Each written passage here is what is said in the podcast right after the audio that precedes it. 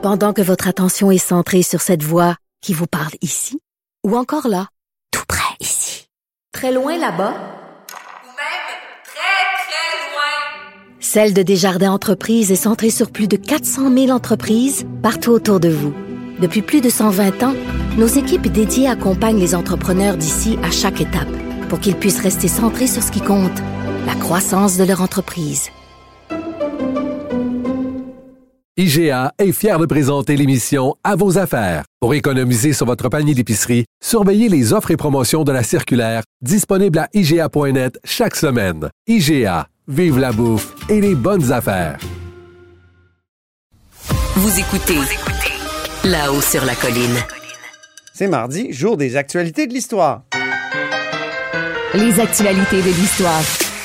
Avec Dave Noël et Antoine Robitaille. Et bonjour Dave Noël. Bonjour Antoine. Dave Noël, c'est notre chroniqueur d'histoire et accessoirement journaliste au Devoir, entre autres euh, auteur de Montcalm général américain. Il est avec nous tous les mardis parce que l'histoire et le passé sont toujours d'actualité en politique. on a deux sujets aujourd'hui. Dave, d'abord, tu veux revenir sur le traité de Murray. C'est un document douteux, selon plusieurs, mais qui refait surface à l'occasion. Oui, entre autres, euh, cette semaine, à l'émission euh, classée Inexposable à MaTV, c'est une émission euh, dans laquelle on visite des centres d'archives et on ressort des pièces intéressantes. Et cette semaine, les animateurs allaient à Wendake, donc le village Juron euh, près de Québec. Et à ce moment-là, on a parlé euh, du traité de Murray. Et on va d'ailleurs entendre un extrait. C'est M. Jean-Philippe Tivierge, qui est un agent de recherche pour la nation Huron, donc qui explique un peu le contexte. Le village définitif qui sera Wendake en 1697 et qui est toujours le lieu de notre communauté elles ont euh, poursuivi leur chemin fièrement tout au long du 18e siècle jusqu'à la conquête, en s'adaptant sur le plan politique puis en jouant un rôle majeur, un, un, rôle central dans la vallée du Saint-Laurent auprès des Français, entre autres, et ensuite sous les Anglais.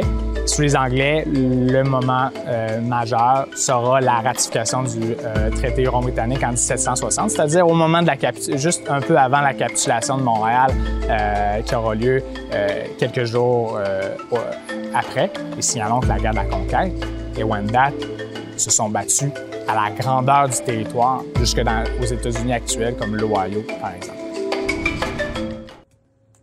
on entendait Jean-Philippe Tivierge, qui est un agent de recherche pour la nation Huron-Wendat. Et c'était à MaTV, donc, la semaine passée. Oui, donc, euh, c'est le dernier épisode disponible. On peut l'écouter en ligne aussi. Euh, en fait, ce qu'il raconte, c'est un épisode de la toute fin de la guerre de la conquête. On est euh, le 6 septembre 1760, à deux jours de la capitulation de Montréal. Montréal, c'est la dernière place forte de la Nouvelle-France qui reste debout à ce moment-là. Euh, les armées françaises se replient vers la ville et euh, tout le monde est conscient que la ville va capituler parce que l'armée britannique est très, très puissante. Et les Hurons, eux, ont suivi l'armée française, sont partis de Québec et ont suivi l'armée française jusqu'à Montréal. Et donc, le, 6 septembre 1760, les Hurons se retrouvent un peu coincés entre deux feux, si on veut. Eux, ils veulent faire leur paix parce qu'ils savent très bien que c'est terminé. D'ailleurs, beaucoup de, miliciens, de soldats français euh, désertent l'armée en sachant qu'on est dans les dernières heures, en fait. Donc, eux, euh, ce qu'ils font, c'est qu'ils vont rencontrer le général Murray, qui se trouve à Longueuil à ce moment-là, et ils, lui proposent de faire leur paix. Et euh, Murray, ce qu'il fait... Donc, il y a un traité? Il y a un traité de Murray? Non, c'est pas un traité parce que pour un traité, ça prend un cérémonial, ça prend un contexte ah. aussi, des échanges de cadeaux. Euh, les, traités autochtones à l'époque passaient par ce genre de, paramètres-là. Et en fait, ce que, ce que Murray fait, c'est qu'il leur donne un papier, un sauf-conduit, disant euh, vous présenterez ça euh, aux, soldats britanniques que vous allez croiser sur la route du retour de Montréal vers Québec. Et euh, ce, document-là disait qu'il ne fallait pas molester les Hurons et leur permettre de, vivre leur vie normale, donc comme les Canadiens qui déposaient les armes.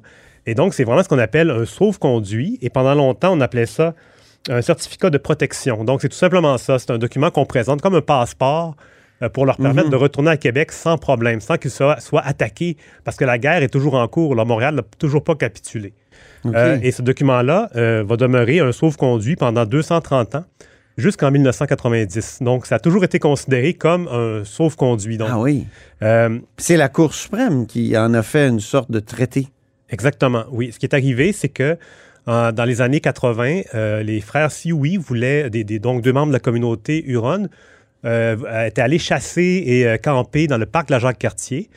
Et euh, ce qui était illégal, en fait. Et euh, eux, c'est ça ce qu'ils ont évoqué, c'est qu'ils faisaient ça en vertu du traité de Murray qui leur permettait de, commercer, de chasser, donc qui leur donnait ces droits-là. Et donc, ça s'est retrouvé en cours et ça a monté jusqu'à la Cour suprême qui a rendu son jugement en 1990. Et là, à ce moment-là, on a euh, le, le- le juge a fait euh, que c'était un traité Conrad Sioui m'en a déjà parlé ici à ce micro. Oui. Et euh, là, en plus, ce que la Cour, ce qui est intéressant, c'est qu'ils n'ont même, pas le- ils ont même pas utilisé le document original. Ah non? En fait, ils ont pris une copie de 1824 qui avait été présentée au Parlement du Bas-Canada par les Hurons de l'époque. Et cette copie-là, il manque des mots importants. Par exemple, dans le document, euh, ça, ça dit que, dans le fond, les Autochtones Hurons euh, seront reçus aux mêmes conditions que les Canadiens. Donc, si ça- ce document-là donne des droits aux, Hurons, donc les Canadiens, nos ancêtres, auraient les mêmes, les mêmes droits. Et ça dit aussi que le- les Hurons peuvent commercer avec les garnisons anglaises. Donc, c'est vraiment un document de contexte de guerre. Et ça prévoit qu'ils vont pouvoir euh, euh, commercer avec, avec les garnisons, dont celle de Québec. Et dans le document de 1824, on a enlevé garnison. Donc, c'est seulement Ah. les Anglais. Et c'est ce document-là qui a été utilisé par la Cour suprême. Euh, le document original, lui, il mesure euh, 11 cm sur 19. Il était euh, plié en trois et euh, joint à un acte notarié euh, qui était dans le greffe du notaire Barthélemy Faribault de Québec. Donc, dans ce greffe-là, il y a à peu près 4000 documents. Mhm. Et euh, sur un acte notarié, on avait, euh, comment dire, accroché l'original qui était là, qui était euh, dans, dans les archives et qui a été redécouvert dans les années 90, quand on, Ah, on a oui. parlé de toute cette affaire-là. Mais donc, euh, la Cour suprême a porté un jugement sur un document erroné qui n'était pas le bon et a, euh, comment dire, extrapolé euh, sur ce qu'est- ce qu'était ce document-là. Donc, c'est un sauf-conduit euh, qu'on a transformé en traité en Est-ce- 1990. Est-ce que cette jurisprudence-là tient toujours? Oui, c'est toujours. euh, oui, un docu- ça n'a pas été remis en question. Et ce qui m'a intéressé dans l'émission de, de ma TV, c'est qu'on présentait vraiment le traité, le traité entre guillemets, comme un traité, alors que euh, ça ne fait pas du tout consensus. On aurait dû au moins présenter une autre version, euh, Qui conteste? euh, ben, dans notamment, les historiens connus, là? notamment Denis Vaugeois, qui a écrit un livre euh, là-dessus en 1995 qui s'appelle La fin des alliances franco-indiennes, enquête sur un sauve-conduit de 1760 devenu un traité en 1990. Donc, ça a Ah été oui. contesté notamment par Denis Vaugeois, mais il y en a d'autres aussi. Euh, c'est ça, il y a très peu de gens qui, qui vont affirmer que c'est vraiment un, un traité, parce qu'il y en a eu d'autres des traités avec les Autochtones, mais celui-là, ça n'en est pas un. Donc, c'était pas nécessaire de, euh, sur le plan historique, de transformer un document, de transformer la, la finalité d'un document pour lui donner une signification qui nous, qui nous accommode aujourd'hui peut-être, Mhm. mais qui euh, n'est pas, euh, qui, qui ne cadre pas avec l'histoire. Donc, c'est ça qui m'a un peu frappé dans l'émission. Et euh, que ça soit vraiment présenté comme un fait avéré, euh, c'était comme établi, il y avait des sous-titres qui le présentaient comme ça. Mais c'est comme une doctrine, j'imagine, chez les Hurons maintenant, euh, qu'ils ont obtenu ce. Oui, ben maintenant, ça, ça fait office de traité, mais ça ne l'était pas jusqu'à il y a plus de 30 ans. Donc, C'est ça. c'est un élément intéressant qui revient de temps en temps. Ça, c'est le. Disons que c'est récurrent, le traité de Murray, mais cette semaine, c'était. Si c'est dans Euh, la jurisprudence, c'est là pour euh, longtemps. Oui, voilà.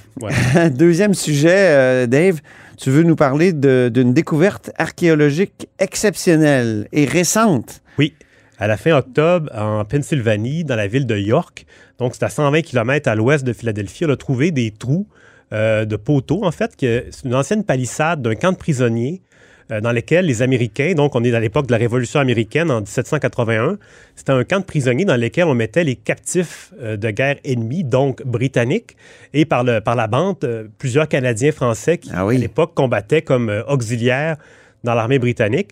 Et on a même des... Les premiers franco-américains. Oui, ben, un peu forcé. De force. Un peu de force. On, on est à 600, 600 km au sud de ce qui était la province de Québec à l'époque, qui portait déjà ce nom-là. Oui. Et dans le cas présent, c'est des Canadiens qui avaient été capturés à la bataille de Saratoga de 1777, dans laquelle le général Burgogne Ah avait, oui. été, avait capitulé avec toute sa troupe. Et c'est cette bataille-là, d'ailleurs, qui va amener la France de Louis XVI à euh, considérer que les Américains sont assez forts pour qu'on signe un traité d'alliance avec eux. Et c'est cette bataille-là qui va amener la France dans la guerre et qui va permettre aux Américains de Ben gagner oui. la guerre. Et ce qui est intéressant, c'est que euh, donc les, les- les Canadiens qui sont, sont capturés là-bas sont amenés à York dans le camp de prisonniers. Et parmi les, les geôliers qui vont garder le camp, on retrouve d'autres Canadiens français qui appartenaient à un régiment de l'armée continentale américaine euh, qui avait été levé en 1776 quand les Américains ont envahi le, le Québec, donc, Oui. et euh, occuper Montréal et même tenter une, une grande attaque contre Québec. Oui, On- oui. Les Américains avaient levé deux régiments canadiens.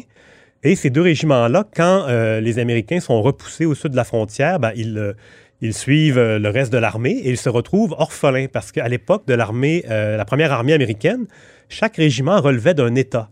On était le premier régiment du Massachusetts, le troisième régiment de- du Rhode Island. OK. Et donc, on, on- normalement, on aurait dû avoir un quatorzième État du, du Canada. Oui. Et on aurait eu le premier, le deuxième régiment du Canada. Mais donc, ces deux régiments-là se sont retrouvés orphelins.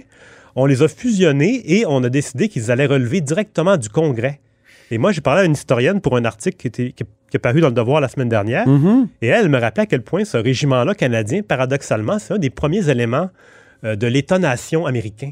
Ah bon? que il relevait directement du Congrès dans une, euh, une fédération euh, embryonnaire. C'est l'origine de l'armée américaine Euh, ben, disons que l'armée euh, fédérale. fédérale. Parce qu'avant Oui. ça, c'était vraiment des- les États-Unis. Le nom n'était pas anodin. C'était les ça.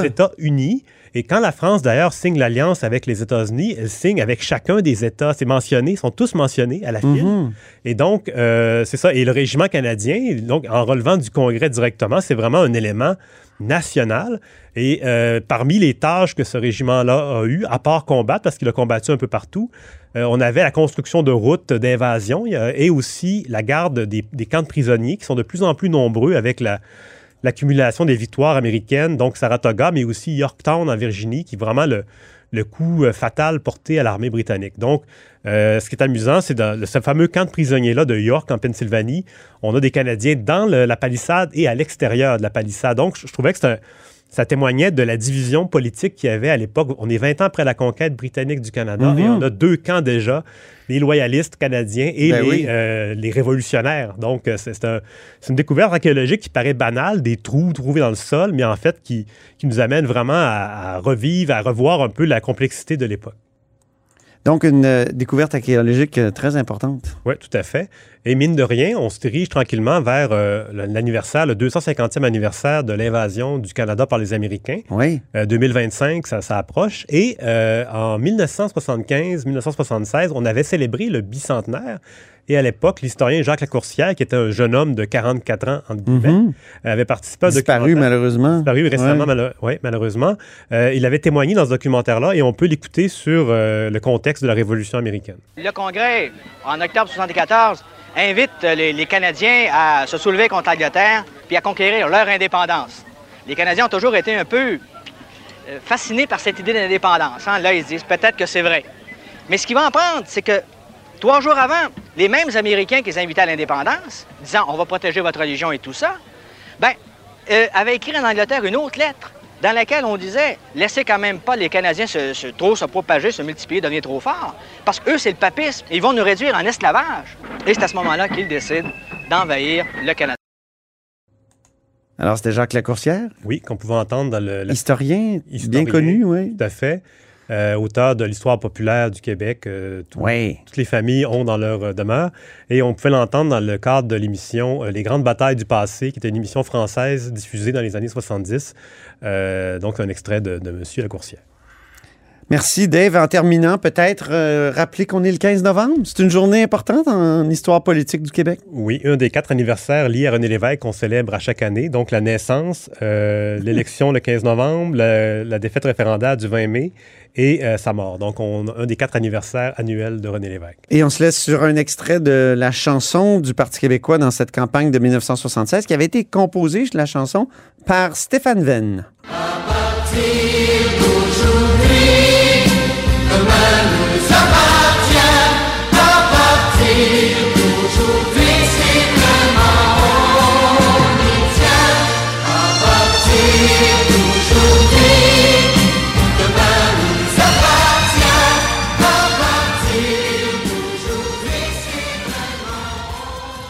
Et c'est ainsi que se termine La Haut sur la Colline en ce mardi. Merci beaucoup d'avoir été des nôtres. N'hésitez surtout pas à diffuser vos segments préférés sur vos réseaux. Ça, c'est la fonction partage. Et je vous dis à demain.